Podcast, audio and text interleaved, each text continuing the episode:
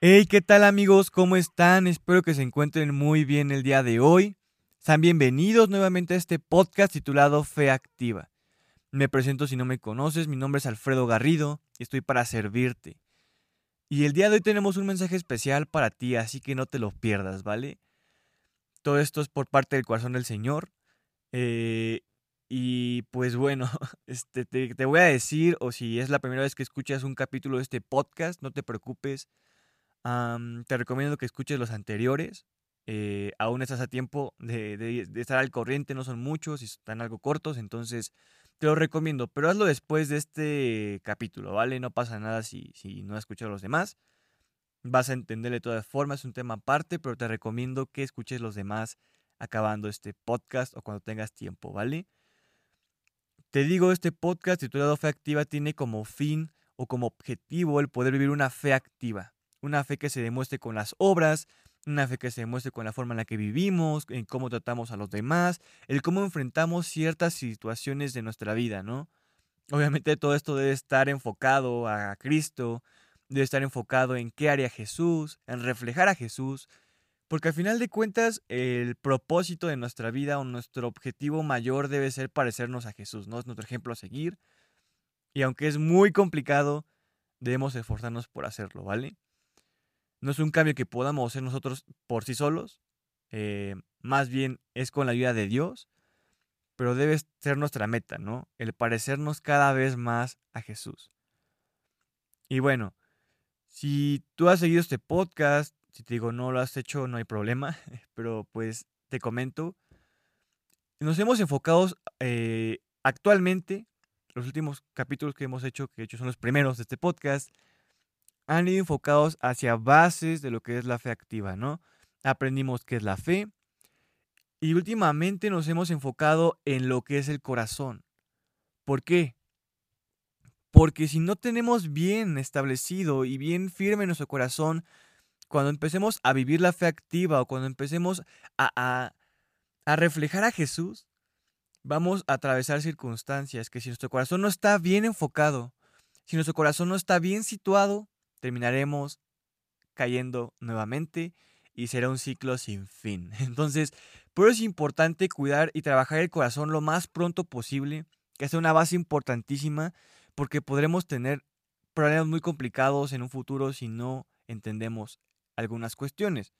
Ya aprendimos el podcast pasado o el capítulo pasado que los miedos hay que, hay que hacerlos a un lado, el cómo batallar con el temor, el cómo, el cómo trabajar con nuestros eh, miedos y temores más profundos, el miedo a ser rechazados, el miedo a nuestras incapacidades, el miedo a las situaciones que cursemos. Ya lo vimos esto en el podcast pasado, el capítulo pasado, ¿vale? También aprendimos que a Dios le importa eh, no solo que hagas las cosas, sino el por qué haces las cosas, las motivaciones que tienes al hacer las cosas. Y ya lo hablamos de eso también. Pero el día de hoy vamos a ver como la, contraparte o, la parte que mucha gente no quiere escuchar de, de lo que es el corazón, ¿vale? La vez pasada vimos acerca de los miedos, acerca de no temer, acerca de ser respaldado por Dios. Pero el día vamos a ver la parte contraria, que también es bíblica y hay que eh, establecer un punto medio entre ambas partes, el cual es la soberbia, el cual es el creer que todo lo que hacemos es por nosotros y dejar de darle los créditos y la gloria a Dios. Porque sí, amigo, sí, amiga, esto es muy delicado y es muy peligroso. Por eso digo que el mensaje del día de hoy es un poco confrontador, si no es que un mucho. es complicado para mí compartirlo no es que yo quiera cada rato eh, pues confrontarlos y, predicar algunas cuestiones que a lo mejor te van a hacer ver tus errores, pero es lo que Dios me ha mandado predicar. Y no es lo que yo quiera, es lo que Dios quiere que predique. No por eso va a haber parte de restauración, no por eso te voy a agarrar y te voy a condenar, no creas que, que, te voy a condenar y te voy a mandar al infierno para nada. Si no vamos a ver bíblicamente hablando de una forma informal, una forma amena, el por qué es importante darle toda la gloria a Dios de todo lo que hagamos, ¿vale? Y es muy peligroso la soberbia, ¿por qué? Porque muchos la conocen como el, el último recurso de Satanás para hacernos caer. ¿Por qué? Porque a lo mejor ya venciste tus miedos, ya venciste las mentiras que te metía al principio, a lo mejor ya estás caminando en Cristo, estás siendo prosperado por Dios. Pero al final de cuentas, la soberbia te puede tumbar en cualquier momento. En cualquier momento puede hacerte ver al enemigo que todo lo que has hecho es gracias a ti. Te va a hacer alejarte del Señor. Te va a hacer olvidar lo que Él ha hecho por ti. Y eso te va a hacer eh, ir en contra de la voluntad de Dios y tarde o temprano te va a hacer alejarte de Él. Por eso es importante trabajar con esto desde el principio, para que cuando estemos avanzaditos en esto, cuando estemos viendo una vida conforme a la voluntad de Dios, cuando en verdad estemos ya súper al tiro en la fe, no seamos derrumbados por la soberbia.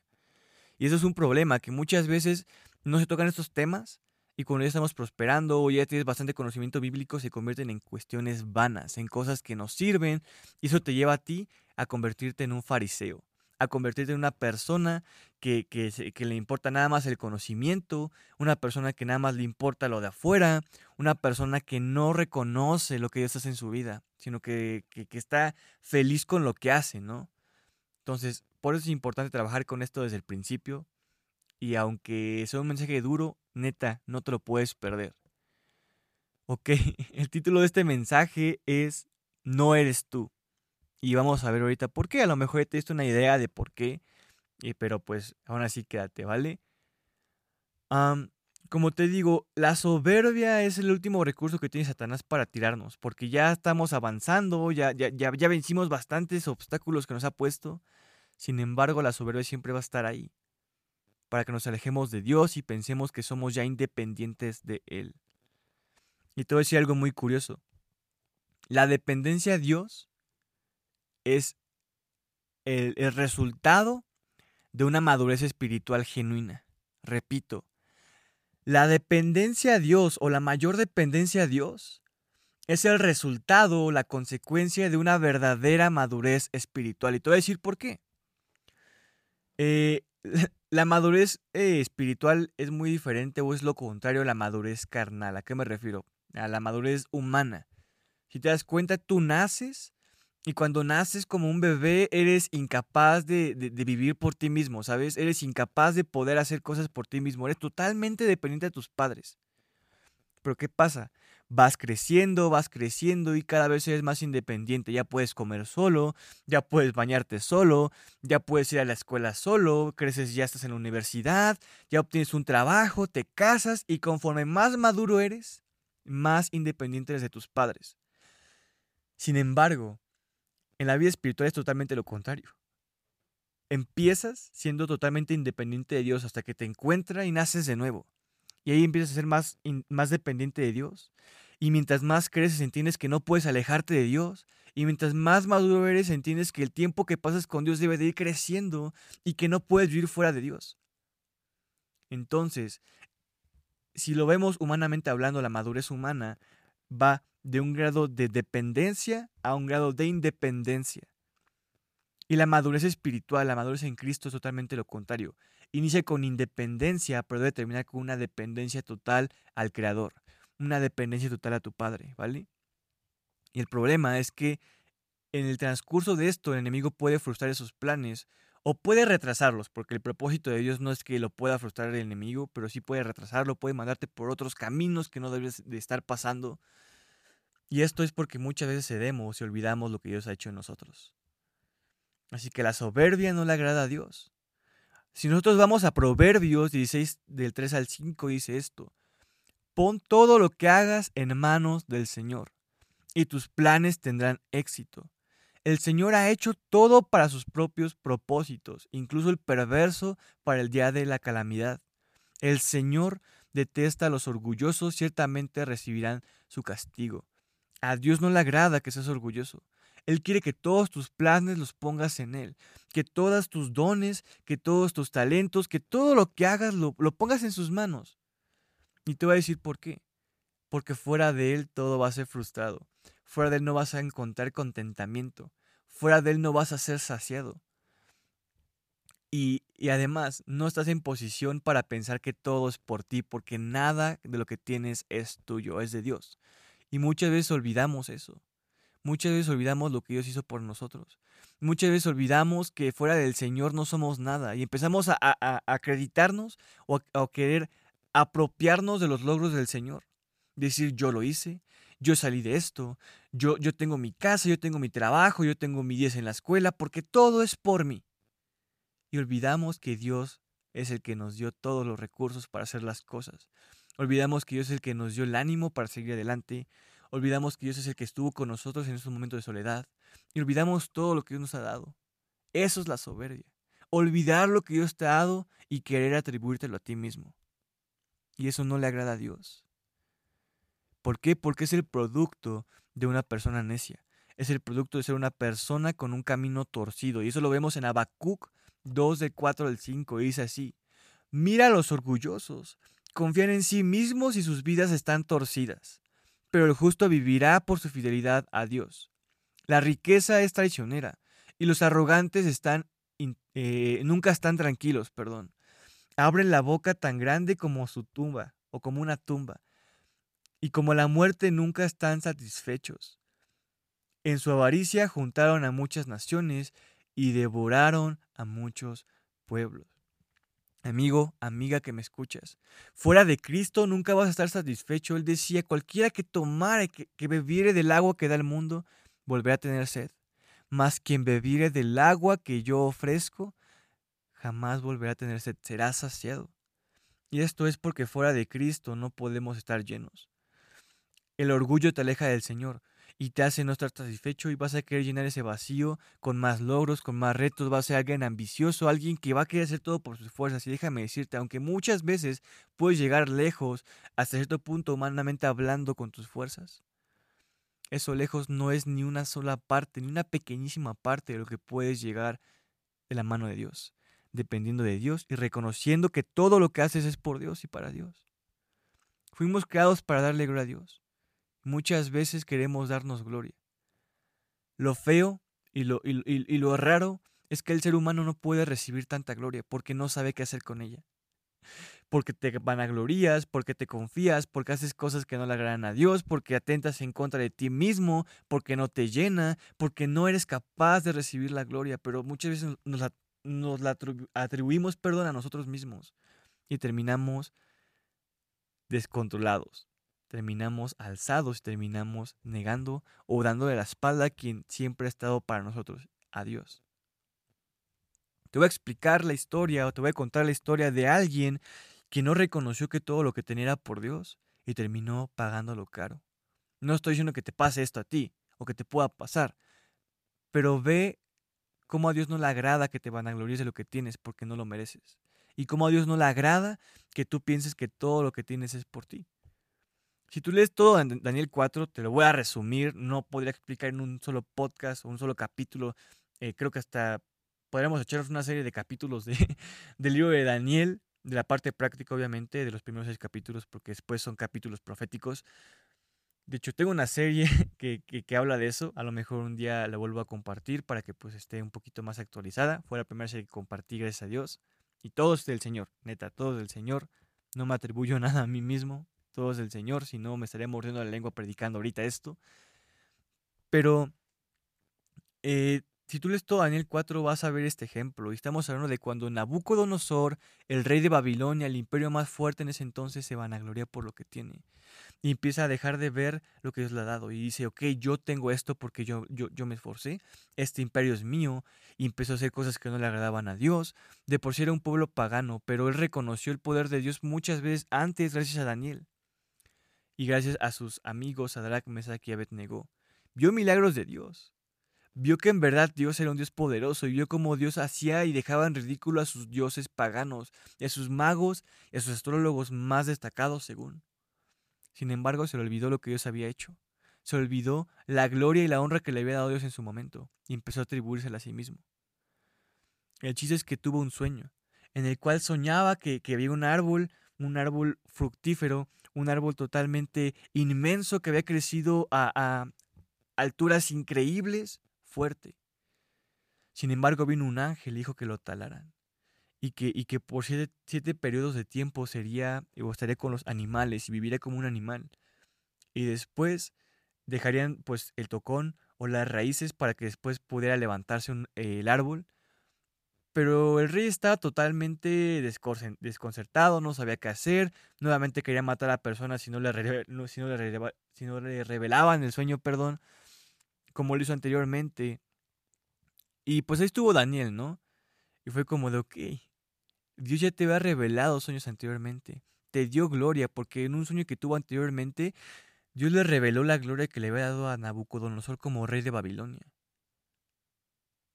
Y él lo sabía, pero se lo olvidó y empezó a vanagloriarse y empezó a decir, esto es mío, esto yo lo hice, esto yo lo logré. Y muchas veces hacemos lo mismo nosotros. Ahora, este, Nabucodonosor recibió la interpretación del sueño por parte de Daniel. Te digo, esto es una historia muy larga y la idea no es contártela toda, es un ejemplo simplemente que quiero ilustrarte, pero lee Daniel 4 y vas a aprender bastante de eso. Nabucodonosor terminó alabando a Dios. ¿Por qué? Porque cuando se cumplió el sueño, la interpretación del sueño era que Nabucodonosor, por ser una persona arrogante, por no reconocer lo que Dios le había dado, por pensar que todo era por él y para él, quedó en un estado de demencia, un estado de locura en el cual vivió por siete periodos de tiempo o siete años como un animal salvaje. Comió como animal, pensó como animal y vivió como animal. Y, y fue advertido por Daniel. Daniel le dijo, ¿sabes qué? Rey, apártese de su pecado, aparte de su, de su arrogancia, deje de hacer lo que no le agrada a Dios y posiblemente Dios podrá perdonarlo. Pero una mañana salió a su balcón, empezó a decir, esto yo lo edifiqué, esto yo lo hice, yo hice esto, y se dio gloria y terminó cumpliéndose lo que había dicho el sueño. Vamos a ver qué pasó después de que pasó el tiempo de que Nabucodonosor se volvió un animal salvaje o pensó como un animal salvaje. Terminó levantándose y como el sueño se volvió a levantar y, y el árbol volvió a crecer, volvió a crecer su imperio un poquito, pero vamos a ver qué dijo Nabucodonosor y cómo tuvo que entender las cosas. En Daniel 4, 34 al 37 vamos a leer esto y, es como Nabucodonosor alaba y exalta a Dios. Y dice así, cuando se cumplió el tiempo, yo, Nabucodonosor, levanté los ojos al cielo. Recuperé la razón y alabé y adoré al Altísimo y di gloria a aquel que vive para siempre. Su dominio es perpetuo y eterno es su reino. Todos los hombres de la tierra no son nada comparados con Él. Él hace lo que quiere entre los ángeles del cielo y entre la gente de la tierra. Nadie puede detenerlo ni decirle, ¿por qué haces esas cosas? Cuando recobré la razón, también recuperé mi honra, mi gloria y mi reino. Mis asesores y nobles me buscaron y fui restituido como cabeza de mi reino. Por mayor honra que antes, ahora yo, Nabucodonosor, alabo y glorifico y doy gloria al Rey del cielo. Todos tus actos son justos, verdaderos, y es capaz de humillar al soberbio. Y esto es interesante porque Nabucodonosor reconoció eso. Y, mira, no tienes que pasar por lo que pasó él para poder reconocer que estás equivocado y que eres arrogante. Dios te puede perdonar. Dios quiere perdonarte y por eso mandó a su Hijo morir por ti, para que toda falla que tuvieras pudiera ser perdonada. Pero muchas veces cometemos este error y hay que reconocerlo. Este es mi trabajo, esta es mi casa que yo me gané, este es mi estudio bíblico, este es mi podcast. Amigo, amiga, todo es de Dios.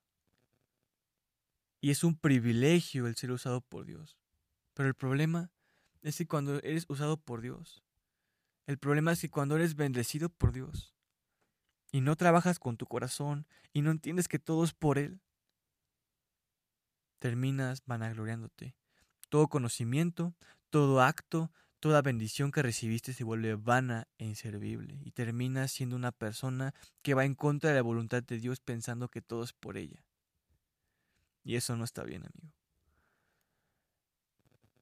Te voy a contar una analogía y, espero que lo entiendas de esta forma.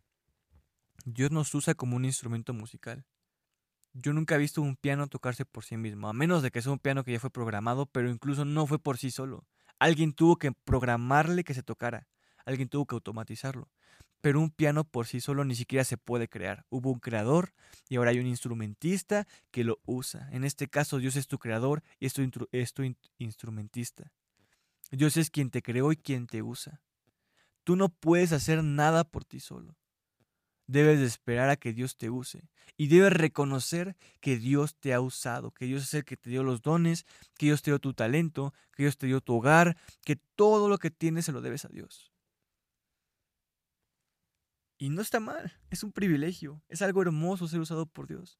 Lo que está mal y lo que en verdad te va a traer consecuencias malas a tu vida es querer llevarte y robarte la gloria de Dios, porque eso Dios no lo tolera. Mejor no te gloríes en lo que eres, no te gloríes en tus obras, no te gloríes en tus logros. Gloríate en el Señor. Y esto lo aprendemos en 2 de Corintios 10, 17 al 18 y dice, como dicen las escrituras, si alguien quiere jactarse, que se jacte solamente en el Señor. Cuando la gente se alaba a sí misma, ese elogio no sirve, no sirve de mucho. Lo importante es que los elogios provengan del Señor. Gloriate en el Señor. Y créeme que Dios sí te va a dar tu gloria. Dios no es deudor de nadie, pero no puede darte nada que tú le quieras robar. Es mejor que tú esperes a que Él te ayude, al al que Él te dé las coronas, a que Él te recompense en su momento, no seas impaciente, a que tú quieras robarle la gloria a Dios. Es como cuando un amigo agarra cosas tuyas sin tu permiso y tú te, estás dispuesto a prestárselas, pero oye, ¿por qué agarras esto sin mi consentimiento? Mejor pregúntame antes, pídemelo antes y yo te lo voy a dar. Pero ¿por qué quieres robarme lo que es mío? Y es lo que Dios siente cuando quieres robarle su gloria, cuando quieres robarle su reconocimiento, cuando quieres robarle todo lo que Él es. Porque repito, no es tuyo, es de Dios. Y es de Dios y no podemos quitárselo.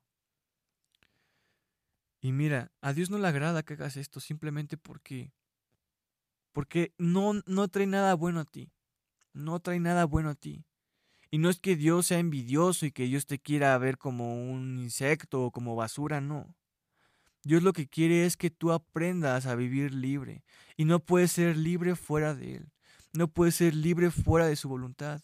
La soberbia es una cárcel que te va a encerrar, que, que, que vas a querer alimentar a cada rato. La soberbia no es buena para ti, porque la soberbia es alejarte y, y, dejar de reconocer que Dios ha hecho todo y atribuirte todo a ti. Alguien soberbio no, no prospera, alguien soberbio no se llena, alguien soberbio se siente eh, vacío, se siente inseguro, aunque lo tenga todo. En esta vida puedes ser feliz sin Dios, sí, pero ¿cuánto te va a durar? ¿Qué tan lleno te vas a sentir? Y es por eso que es mejor basar tu felicidad, tu seguridad en Dios. Pero tienes que darle a Dios lo que Dios merece. No puedes querer atribuirte algo que no viene de ti. No puedes querer atribuirte algo que no es por ti. No le robes la gloria a Dios. Y te digo, Dios te puede perdonar, Dios quiere perdonarte, Dios quiere que tú estés bien, pero no le quieras robar eso a Dios. Y te digo, Dios, Dios te está esperando. No es, que, no, es, que si tú eres soberbio y te has olvidado de Él, Dios te va a desechar y ya no te va a hacer caso. No. Si te acercas con Él totalmente confiado, arrepentido, devolviéndole lo que es de Él, Él no te va a juzgar, no te va a criticar, no te va a echar en cara nada, pero, pero tienes que entender que está mal. Y una vez que entiendes que está mal, va a ser levantado. Hay mucha gente que empieza a, llenarse de la Biblia, que empieza a estudiar la Biblia de una forma profunda, pero no trabaja en el corazón. No trabaja en la soberbia. Y termina siendo conocimiento vano. Termina siendo gente que va lastimando a personas pensando que va en nombre del Señor. Porque esto es otra, otro, otro problema. Y está peor, que hay gente que piensa que va en nombre de Dios y como tiene el corazón lleno de soberbia y arrogancia, se vanaglorían por lo que saben creyendo que van en nombre de Dios, creyendo que agradan a Dios, cuando van criticando, van dividiendo, van haciendo cosas que no le agradan a Dios. Posiblemente hayas sido lastimado por alguien de ellos, por alguien que te juzgó, por alguien que te mandó al infierno, por alguien que te condenó. Pero esto es resultado de no trabajar en el corazón antes. Por eso es importante que trabajemos en el corazón, que trabajemos en la soberbia. Y mira, este no es, no es, el, no es este, el última, la última vez que vamos a hablar de esto. De hecho, el próximo capítulo, esta es la parte 1 de este, de, esta, de, de este capítulo. de este mensaje de la soberbia. La próxima semana vamos a ver a qué te lleva a ser soberbio exactamente y cómo podemos trabajar con eso. Por tiempo no me gustaría echarme un podcast de una hora y media o de una hora, entonces la idea es eh, que ahorita entendamos que la soberbia no es buena, que la soberbia no, no agrada a Dios. Ya vimos bíblicamente por qué no le agrada y, y, por qué no es buena para nosotros. Pero vamos a ver ejemplos de soberbia más a profundidad del próximo capítulo. Mm, eh, ahorita lo que quiero que te quedes es que Dios te puede perdonar y que te alejes de la soberbia. Que, que empieces a reconocer que todo lo que tienes es por Dios y que no puedes tener nada fuera de Él. Y te digo, es fuerte entenderlo, es complicado entenderlo, pero Dios quiere que lo entiendas porque solo así puedes ser libre. Solo así puedes ser totalmente pleno. Y te digo, la voluntad de Dios es buena, es agradable y es perfecta. Pero no podemos continuar así. Y aunque suene mucho regaño y posiblemente sientas muchas pedradas, así es como Dios lo ha puesto en mi corazón. Y no significa que te odie y no significa que, es algo malo. Tómalo como, como, como algo que Dios quiere trabajar contigo para poder llevarte a mejores lugares. Tómalo como algo que Dios quiere trabajar contigo para que tu fe activa pueda verse reflejada completísima. Porque te digo, el enemigo puede agarrarte en un futuro cuando estés totalmente encaminado al Señor y te puede atacar con esto. Se te puede olvidar de dónde vienes, de dónde Dios te sacó. Y por eso es importante que todo lo dejes en manos de Dios. Y que desde ahorita enfoquemos todo esto. Te digo, va a ser un proceso, Aún falta hablar muchas cosas por esto, de este tema, pero te invito a que te quedes con esto. Reconoce que todo es de Dios, reconoce que nada es tuyo y deja que Dios sobre en tu vida. Da la gloria a quien gloria merece, que es Dios. Y Dios te va a recompensar en su momento, porque te digo, Dios no es deudor de nadie. Pero sé paciente. No robes algo por comer ansias, ¿vale? Me gustaría quedarme más tiempo contigo. Sé que te dejo un poco en suspenso. Lo cierto es que te digo, estos son podcasts cortitos que, la intención es que puedas echártelos en un tiempo corto, un poco más informales. Pero estoy para servirte. Esta es la primera parte de, de este capítulo, de este tema que se llama No eres tú. Es No eres tú parte 1. La próxima semana veremos la parte 2 y te digo, vamos a ver ya a profundidad a qué nos lleva la soberbia. Casos verdaderos que probablemente estés pasando eh, en cuanto a soberbia y vas a ver cómo poder librarte de cada uno de estos casos, ¿vale? Dios te bendiga, estoy para servirte, no, no dudes eh, en contactarme si es que tienes dudas o preguntas, ocupas oraciones a través de mi cuenta de Instagram, alfredgarrido-22, en TikTok me encuentro como arroba alfgarrido, también subo estudios bíblicos en mi cuenta de Instagram todos los jueves a las 8 de la noche de la Ciudad de México, para que aprendas más del Señor si quieres que quieres ver contenido más de edificación para el cuerpo de Cristo. Y pues nada, eh, Dios te bendiga, eso es todo por hoy. Nos vemos la próxima semana en la parte 2 de No eres tú y en un nuevo capítulo de Fe Activa. Dios te bendiga y nos vemos la próxima semana.